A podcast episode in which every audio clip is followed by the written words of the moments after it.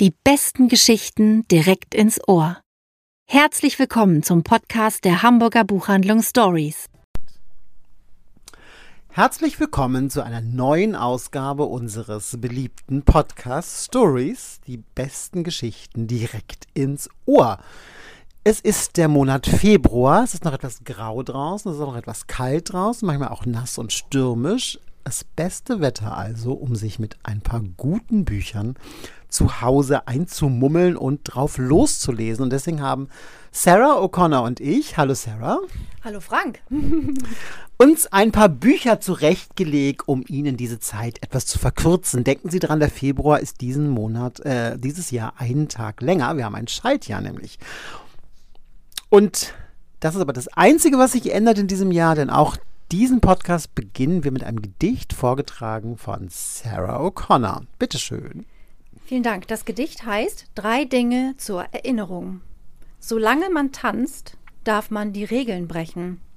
Manchmal ist das Brechen der Regeln nur eine Erweiterung der Regeln. Manchmal gibt es gar keine Regeln. Wohl wahr, würde ich Oder? sagen, oder? Von wem ist das Gedicht? Das ist von Mary Oliver, Aha. ähm, 1935 in den USA geboren und zählt wirklich zu den meistgelesenen zeitgenössischen Dichterinnen. Oh, Nicht, dass ich sie gekannt ich hätte. kenne sie auch gar nicht, leider, nein. Aber du hast das bestellt, diese wunderschöne Ausgabe bei Diogenes. Weil im Spiegel tatsächlich, auf Spiegel Online war eine ganz euphorische Kritik und dann habe ich gedacht, oh, da müsste man vielleicht doch mal eingreifen. Und tatsächlich gab es dann ja auch einige Nachfragen, aber mir war die auch vorher komplett unbekannt. Es ist auf jeden Fall eine wunderschöne Ausgabe Oh ja. mit Lesebändchen und es lohnt sich wirklich, diese Gedichte zu entdecken. Hm.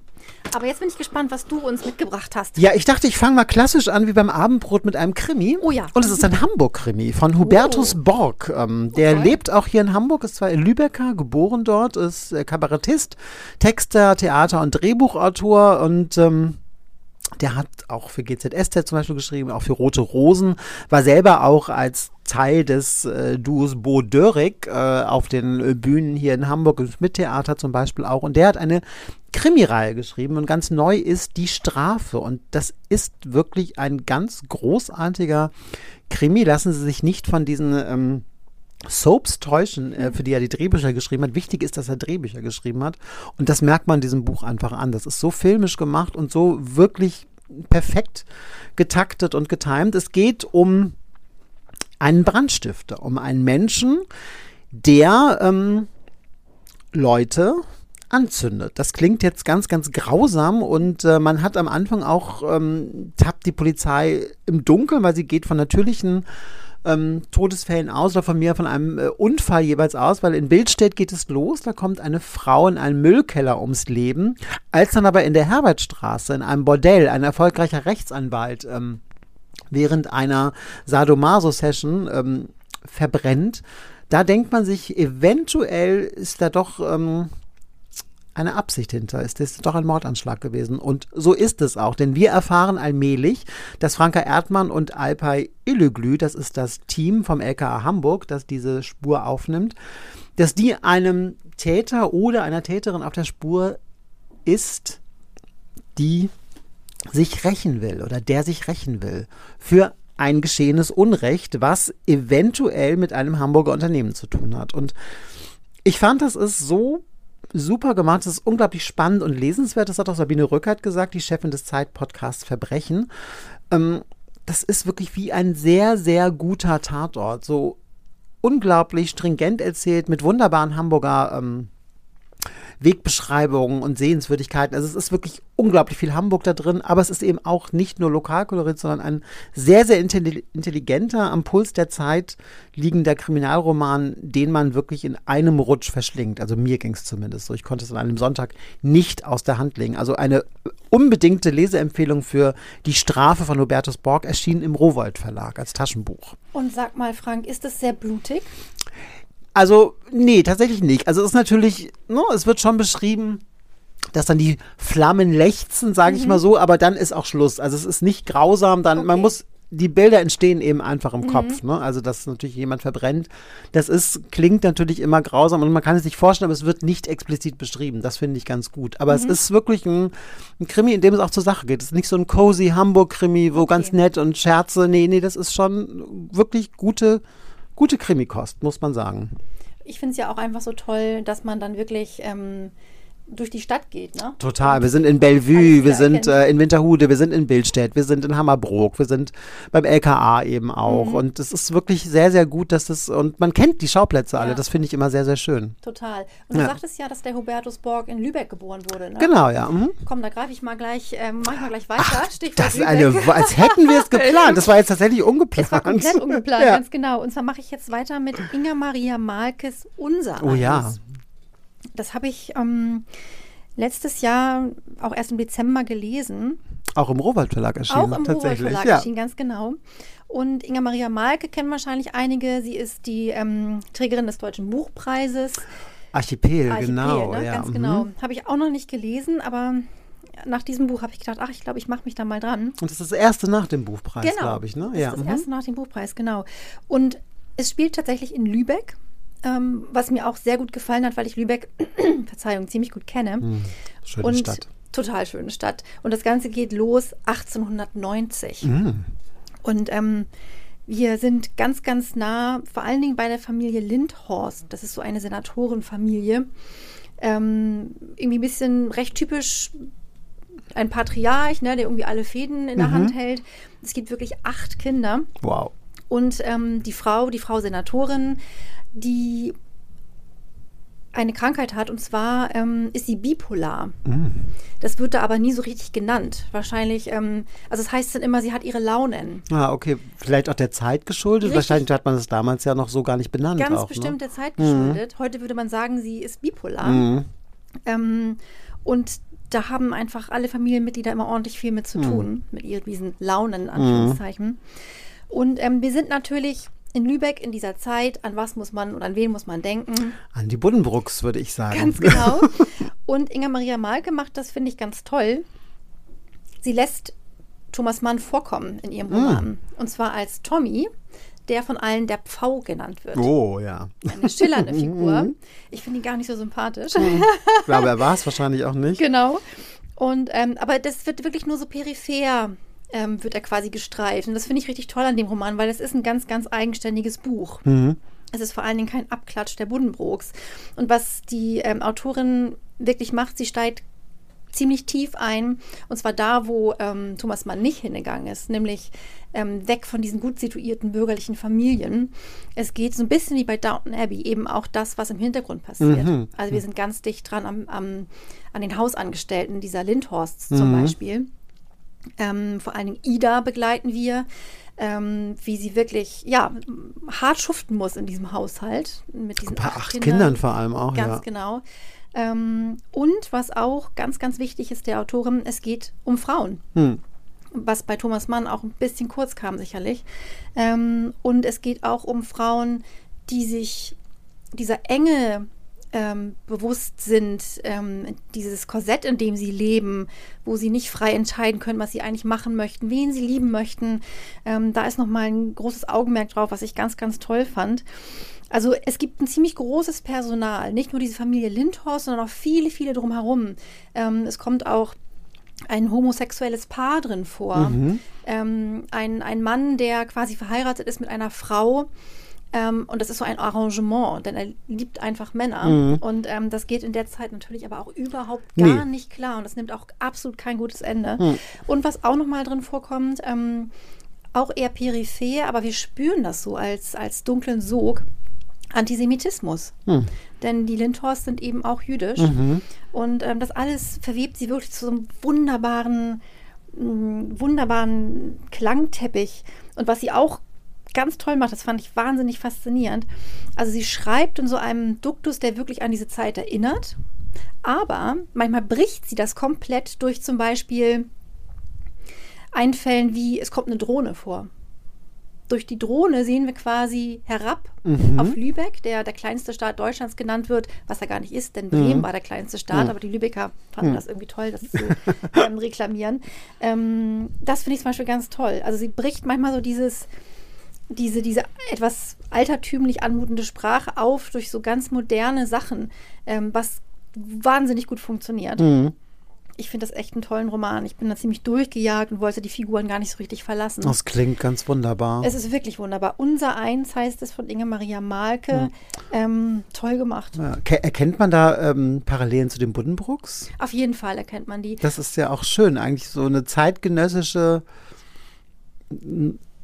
jüdische Variante vielleicht so ein Absolut, das Hm. kann man, glaube ich, wirklich so sagen. Und ähm, was eben auch toll ist, ähm, der Pfau, also Tommy, Hm. veröffentlicht auch ähm, ein Buch Ja. in diesem, in Ja. diesem Buch. Mhm. Und ähm, da sind ganz viele überhaupt nicht mit einverstanden, weil sie sich wirklich sehr wiedererkennen. Ah, okay, ja, auch klar, Mitglieder so- der mhm. Lindhorst-Familie. Also wirklich ganz toll Herrlich gemacht. klingt ja, das. ist wirklich Ganz toll. wunderbar. Schön. So, was hast du denn noch dabei? So, ich werde einfach jetzt immer dicker in den Büchern, habe ich geschlagen. Das dickste äh, äh, bewahre ich mir bis zum Schluss. Aber jetzt habe ich Stephanie Bishop, der Jahrestag, ist im November erschienen bei DTV und ich hatte eigentlich gar keine Ahnung, worum es alles gut, worum es ging. Also es war nur in der New York Times und im Guardian gab es Lobeshymnen auf, auf dieses Buch, wunderbar komplex, äh, scharfsinniger Blick auf die menschliche Natur, ähm, absolut fesselnd und ähm, das hat mich einfach neugierig gemacht. Es geht um J.B. Blackwood, diese Schriftstellerin. Sie ist auf dem Zenit ihrer Karriere angekommen. Sie soll demnächst einen der bedeutendsten Literaturpreise der Welt bekommen. In New York soll der verliehen werden. Und ähm, sie ist verheiratet mit einem wesentlich älteren Mann, mit Patrick, der ist ein kultisch verehrter Regisseur, der pikanterweise einst ihr Professor war an der Uni. Und ähm, der steckt gerade in so einer Krise und die Ehe ist sowieso gerade so ein bisschen in Schieflage geraten. Da beschließt sie, ähm, ihren Mann zu überraschen mit einer Kreuzfahrt anlässlich äh, des Hochzeitstags, des 14. Und ähm, er willigt dann auch ein und tatsächlich scheint diese Kreuzfahrt auch dazu zu führen, dass diese Ehe sich wieder beruhigt, die nähern sich auch wieder an und ähm, dann kommt eines Tages ein Sturm auf. JB ist in ihrer Kabine, sie hatten gerade Sex, der Mann ist schon gegangen, sie ist nochmal eingedöst und sie geht raus, sucht ihren Mann, entdeckt ihn auch tatsächlich draußen und er geht über Bord bei diesem Sturm. Und sie ist komplett paralysiert und alles ist ganz furchtbar und ähm, sie weiß überhaupt nicht mehr, äh, oh Gott, was ist geschehen? Und sie weiß auch gar nicht mehr, hat er zuletzt noch was zu ihr gesagt oder hat er nichts zu ihr gesagt? Und was war es genau? Also sie ist wirklich schockstarr. Und dann merken wir als Leser, die ganze Geschichte wird aus JBs Perspektive erzählt, dass sich so nach und nach so ganz merkwürdige Dinge einschleichen. Zum Beispiel ist sie unglaublich detailversessen manchmal in Situationen, wo das überhaupt nicht angebracht ist. Und man merkt irgendwann im Laufe dieses Buches, dass es anscheinend eine Masche von ihr ist dich in solche Details zu stürzen, um das Eigentliche nicht erzählen zu wollen. Und das finde ich ist, äh, wir erfahren auch irgendwann, dass JBs Mutter, als sie ein Kind war, verschwunden ist. Dass sie daraufhin zu ihrem Vater überhaupt keinen Kontakt mehr hatte. Warum das so war. Und das ist, fand ich, es wird immer mehr fast wie ein Krimi, obwohl es keiner ist. Und es nimmt einen total in den Bann. Es ist dazu auch ein Buch über eine Frau, die sich zeitlebens wehren musste von diesem übergroßen Männerbild, dass ihr Mann irgendwie so und dass alle immer gesagt haben, ja eigentlich ist doch sie völlig inspiriert von diesem Mann und dessen Werk. Ihr Werk wäre ja ohne seins überhaupt nicht möglich. Und dieses dagegen wehren und dieses nie für voll genommen werden, obwohl sie nun wirklich eine eigenständige Künstlerin ist, die wirklich viel macht, das fand ich auch einen ganz, ganz tollen Aspekt in diesem Buch, der wirklich, das ist ein Roman, finde ich, der mich komplett überrascht hat, weil ich überhaupt nicht damit gerechnet hat, was da alles zutage kommt in diesem Buch. Und das ist, äh, ich finde es schon ein großes literarisches Werk tatsächlich. Das hört sich, finde ich, auch an nach so einem ähm, Buch der ja, Emanzipation quasi. Absolut, Sie emanzipiert sich, ne? Ja. Und ähm, sag mal, was passiert denn eigentlich mit dem Mann?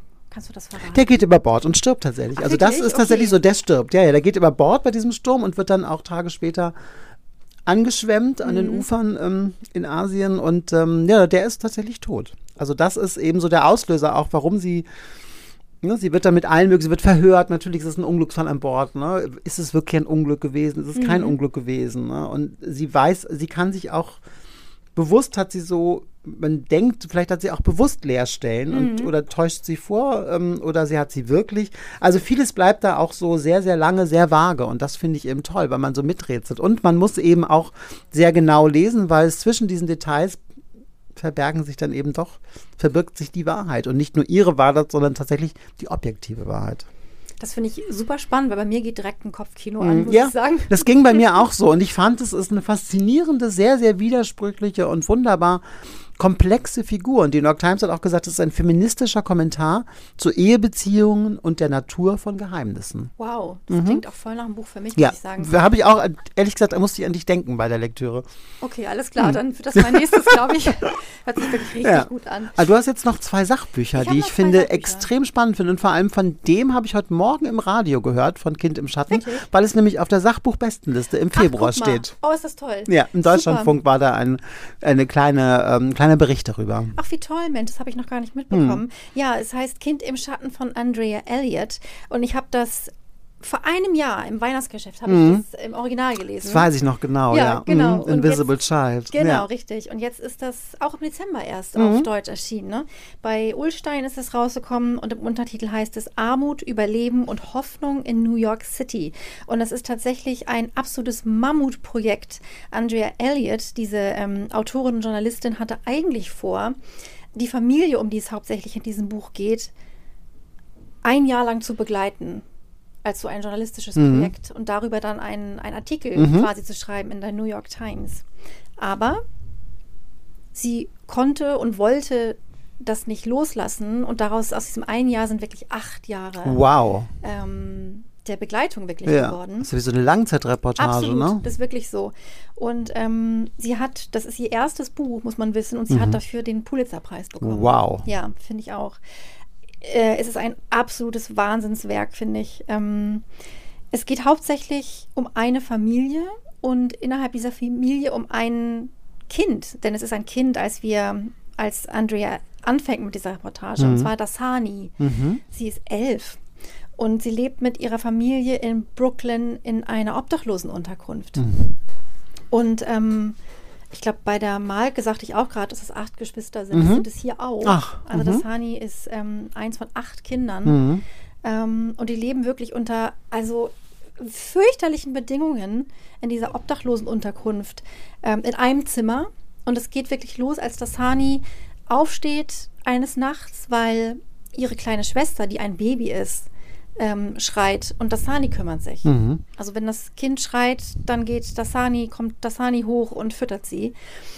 Und ähm, dann ist aber irgendwie die Milch aus. Und Dasani muss aus diesem Zimmer ähm, erstmal irgendwie zur Tür kommen, über all die Matratzen hinweg, auf denen ihre Familie ja schlafen. Und muss dann quasi durch dieses riesige Haus, wo das Licht oft nicht geht, es flackert nur, ähm, ganz nach unten ähm, zu dieser Gemeinschaftsküche, um irgendwie an Milch zu kommen. Und das ist immer echt wie so ein Spießrutenlauf für sie, weil da lauert einfach allerlei oder da lauern einfach auch viele andere, hauptsächlich Männer. Mhm. Ähm, also das ist wirklich unfassbar beklemmend, wie das gleich Das anfängt. ich, ja. Und dieses elfjährige Mädchen so völlig allein gelassen, das jetzt irgendwie handeln muss, was natürlich eine Aufgabe ist, die kein elfjähriges Mädchen ähm, Übernehmen sollte. Mhm. Übernehmen sollte, ganz genau.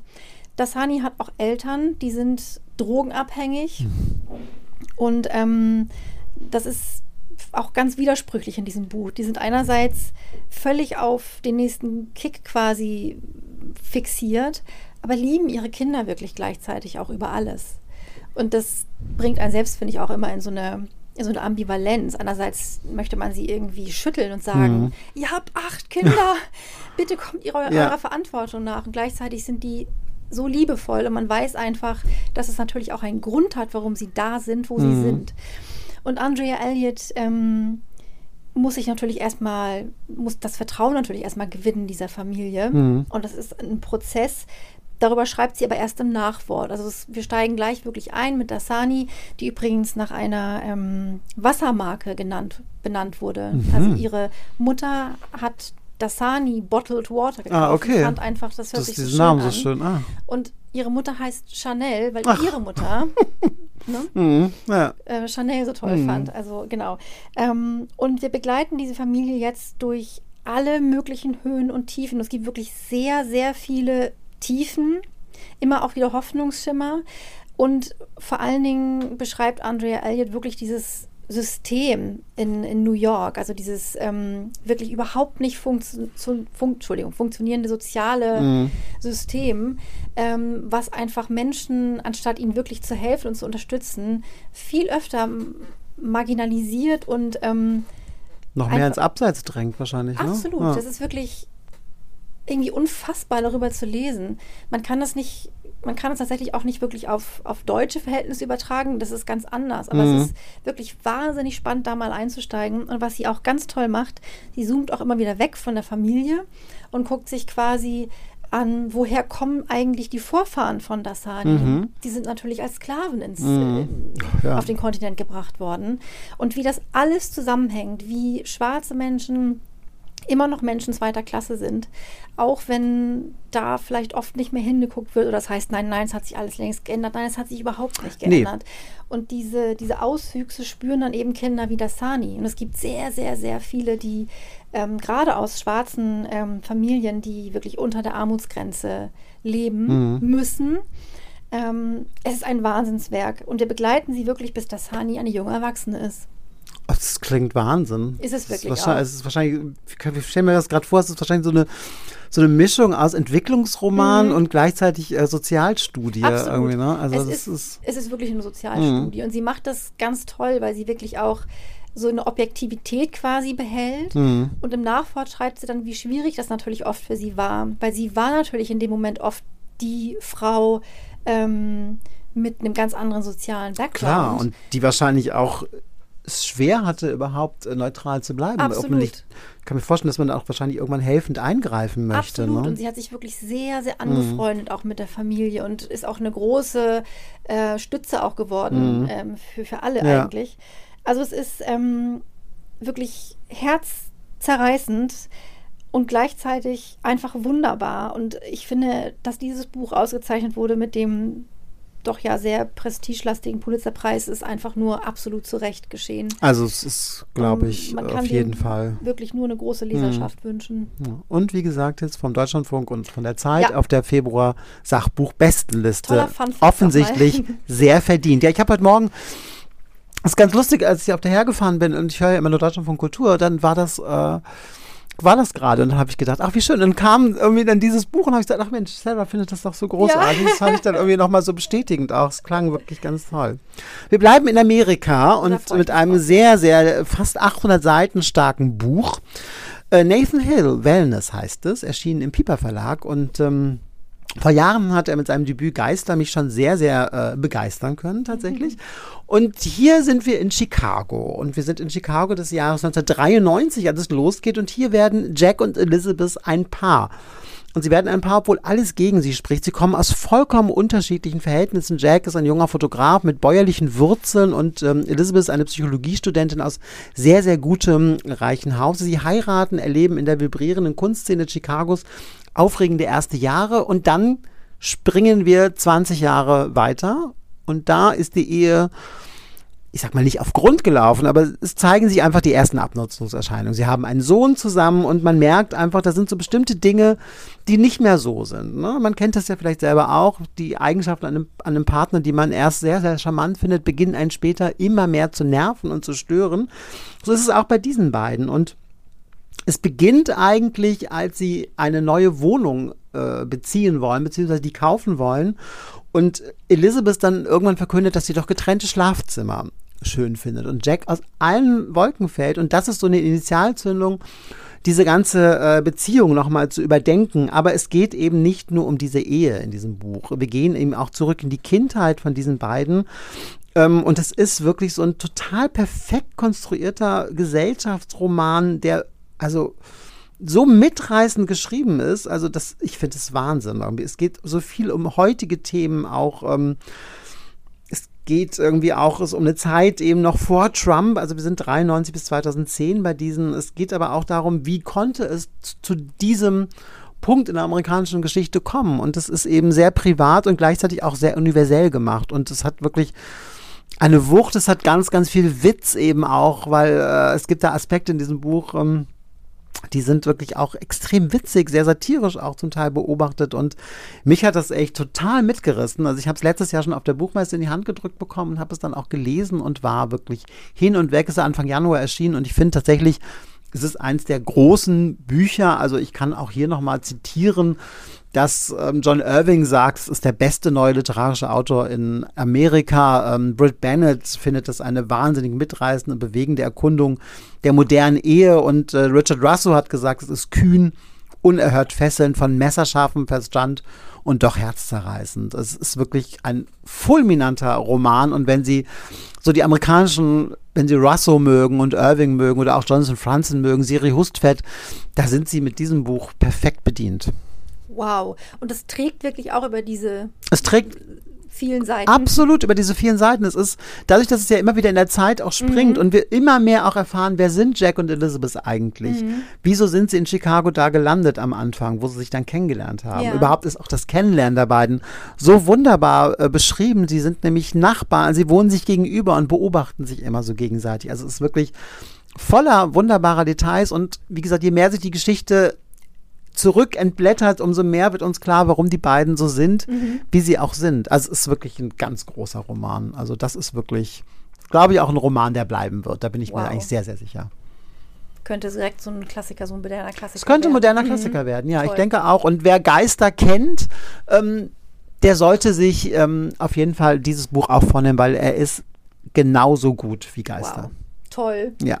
Ich bin richtig angefixt. Sehr schön. Aber du hast jetzt was, was ich irgendwie auch extrem spannend finde, mhm. eine Biografie über genau. eine Frau, ähm, von der ich tatsächlich immer was lesen möchte, mhm. aber noch nie gelesen habe. Da geht es dir so wie mir, Frank. Ich habe es mit der Biografie über sie angefangen, ja. habe mir aber die ähm, eine Short Story Sammlung bestellt. Mhm. Wir sprechen über Catherine Mansfield. Mhm. Und zwar hat die tolle Michaela Kahl eine Biografie geschrieben über sie. Und die hat ja immer diese tollen Titel. Ne? Großartige Titel. Ähm, noch ein Drink und ich liege unterm Gastgeber war der Titel über die Biografie äh, von Dorothy genau, Parker, genau, Dorothy ähm, Parker. zum Beispiel. Ja. Mhm. Großartig. Und diese heißt Ich brauche einen Liebhaber, der mich am Denken hindert. Oh. Was ich auch einfach ein herrliches Zitat finde. Allerdings, ja. Das passt auch ganz Zerstreuung wunderbar. pur. Total, zu Catherine Mansfield. Ähm, es ist auch ein recht dickes ja, Buch, dickes Buch, also ja. auch so 500 Seiten. Ja. Ähm, und ich kann Ihnen versprechen, jede Seite lohnt sich. Hm. Also es ist eine mitreißende ähm, Biografie. Catherine Mansfield ist ja in Neuseeland geboren, in Wellington. Mhm. Ähm, und äh, 1888 und ähm, hat da in so einem ja, kleinen Ort gewohnt in der Nähe und ähm, auch eine sehr kinderreiche Familie ich weiß gar nicht wie viele Geschwister, sechs, glaube ich, fünf oder sechs. Ähm, und ist da ziemlich ländlich aufgewachsen ähm, und ist dann aber wollte nur unbedingt weg, ähm, weil Neuseeland war für sie, das war ja eine britische Kolonie. Mhm. Ne? Da wusste ich zum Beispiel auch gar nichts drüber.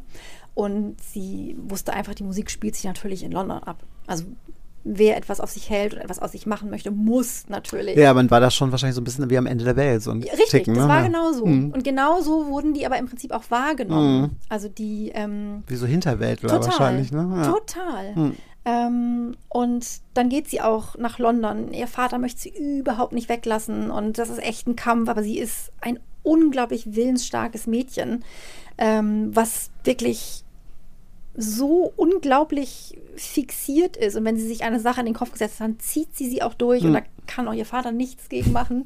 ähm, und das ist ja immer eine wahnsinnsaufwendige Reise, ne? Mit dem Schiff. Oh Gott, Wahnsinn. Unglaublich. Ne? Ewig unterwegs, ja. Dauert das. Ähm, genau. Und dann kommt sie nach England und ähm, ist völlig, völlig von der Rolle und mhm. lebt sich da sehr schnell ein mhm. und ist auch schnell in diesen, äh, ja, in diesen Literatur- und Künstlerkreisen quasi ähm, sie hat schon als Kind angefangen zu, schrieben, zu schreiben, ähm, hauptsächlich Short Stories. Mhm. Und ziemlich schnell hat sie auch einen recht guten Ruf innerhalb der Literaturlandschaft in, in London. Ähm, genau, und das alles ist immer gespickt mit wahnsinnig vielen Namen, die wir alle natürlich kennen aus der Literaturgeschichte. Ähm, also man braucht allein irgendwie länger, um dieses Buch zu lesen, weil man ständig andere AutorInnen nachguckt. Ja, das Weißt kann ich mir vorstellen. Man kommt von Holzgen auf Stöckchen, weil man denkt, ach ja, stimmt, die ist ja auch, wer war das nochmal? Und, genau. ah, und dann liest man was an und denkt man sich, ach, Absolut. so interessant, über die möchte ich auch Total, mehr wissen. Ne? Genau ja. so Mhm. ist es. Also das ist so befruchtend. Und 1917 wird leider ähm, Tuberkulose diagnostiziert Oh. bei Catherine. Also ihre Gesundheit ist sehr angeschlagen ähm, und diese Diagnose zieht sie ziemlich runter und Mhm. sie leidet wirklich immer an, an so Schüben. Auch ganz heftiges Rheuma hat sie und äh, muss dann ständig auch weg aus London, weil die, oder aus England, weil die Luft einfach nicht gut genug ist für sie. Dann geht sie in die Schweiz. Ähm, einmal geht sie auch mit ihrer Mutter ähm, in die Berge und zwar zu, um eine Kneipkur zu machen. Und dann erfahren wir auch was über die Anfänger von Kneip, was ich auch wahnsinnig interessant fand. Ähm, also sie hat immer viel zu kämpfen mit ihrer Gesundheit. Sie verliert ein Kind. Sie heiratet zweimal. Sie hat ein wahnsinnig turbulentes Leben. Und ähm, sie bleibt tatsächlich immer so ein bisschen die Außenseiterin auch in, in den englischen Literaturkreisen. Natürlich kommen wir zur Bloomsbury Group, ähm, Virginia Woolf und Clive Bell und wie sie alle heißen. Und ähm, die sehen sie immer so ein bisschen als, ja, als so eine Außenseiterin äh, aus der Kolonie Neuseeland. Ja. Ne? Also das ist wirklich, das ist wirklich so. Also dieses koloniale Erbe, das trägt sie wirklich so mit sich rum und ist so nie so ganz wirklich mit drin, obwohl sie auch immer wieder sehr geschätzt wird, gerade für ihre Arbeit. Und ähm, die ist wirklich eine sehr, sehr eigenwillige Autorin. Und die Michaela Kahl hat jetzt nicht nur ihr Leben eingefallen, eingef ähm, eingefangen, sorry, sondern hat auch eine Literatur- und Kulturgeschichte geschrieben und auch eine Kolonialgeschichte Englands. Ähm, wahnsinnig interessant, wirklich alles, finde ich. Und ich meine, heute gilt ja Catherine Mansfield so als die Meisterin der Kurzgeschichte. Absolut. Kommt sie da auch irgendwann zu, wie das dann irgendwann, wie sie quasi aus diesem Außenseiterstatus, wie sie jetzt zu diesem Status gekommen ist? Tatsächlich verliert sie den nie ganz, diesen Außen- Außenseiterstatus. Und das passiert erst später, wirklich. Mhm. Ah, okay. Also eigentlich. Also nach ihrem Tode? Ganz genau, Ah. nach ihrem Tode. Sie ist ja eine der bedeutendsten Vertreterinnen der modernen angelsächsischen Literatur. Sie wird auch bezeichnet als Wegbereiterin der modernen englischen Short Story. Immer sehr, sehr literarisch beeinflusst von, ähm, von Tschechow, den sie wirklich sehr, sehr verehrt hat. Ähm, und die H. Lawrence, der kommt zum Beispiel auch viel drin vor. Die haben irgendwie so eine Hassliebe miteinander. Da gibt es auch Briefe, die hin und her geschrieben werden, also wirklich herrlich. Ähm, und ihre Short Stories zeichnen auch so eine dichte, anspielungsreiche und symbolreiche Erzählweise. Und ähm, sie gibt quasi völlig so einen, diesen linealen Plot auf. Und es geht immer viel mehr so um das Innenleben ihrer Figur. Ah, okay. Und dafür ist sie Mhm. ganz, ganz bekannt geworden. Sie hat 73 Erzählungen, Wahnsinn. meist kurze Erzählungen Mhm. wirklich veröffentlicht und zahlreiche Briefe und Notizen. Und ähm, im Prinzip lässt Michaela Kahl Catherine selber sprechen. Und das finde ich ganz, ganz toll an diesem Buch. Und sie bezieht quasi auch noch andere Biografien über die Autorin ein und ähm, erzählt jetzt quasi, wie über, überholt einige Ansichten, die man eben Ah, hatte okay, über die ja. Autorin mittlerweile sind. Ah, das ist ja auch spannend. Total spannend. Ähm, sie nimmt sich wirklich völlig zurück, die Autorin, und lässt wirklich Catherine und ihr Umfeld sprechen. Mhm. Wir wissen Quasi nochmal eine Quellenarbeit an den Quellen sozusagen. absolut, ganz ne? ja. genau. Mhm. Und wir wissen ja, sie ist 1923 schon gestorben mit nur 34 Jahren Oh und Gott. hat so Ja. ein Övre ähm, hinterlassen. Hat so, ganz genau. Also wirklich, ich bin hin und weg und völlig fasziniert und empfehle wirklich jedem und jeder ähm, Michaela Kahls Biografie über Catherine Mansfield. Man lernt wirklich wahnsinnig Mhm. viel und möchte natürlich spätestens dann wirklich auch mal Short Stories lesen von ihr. Also ich würde sagen, wir schließen jetzt, weil wir ganz schnell Ja. Catherine Mansfield lesen müssen. Absolut, das ist, äh, bleibt uns leider nichts anderes übrig und Genau. wir würden uns dann wieder hören am 3. März. Und ich sage Sarah, vielen, vielen Dank für diese sehr anregenden Buchtipps und äh, Sehr gerne. Ich danke dir, Frank. äh, auch Danke sehr gerne. Und wir sagen auf bald, auf Wiedersehen. Wir gehen Tschüss. lesen. Wir gehen lesen.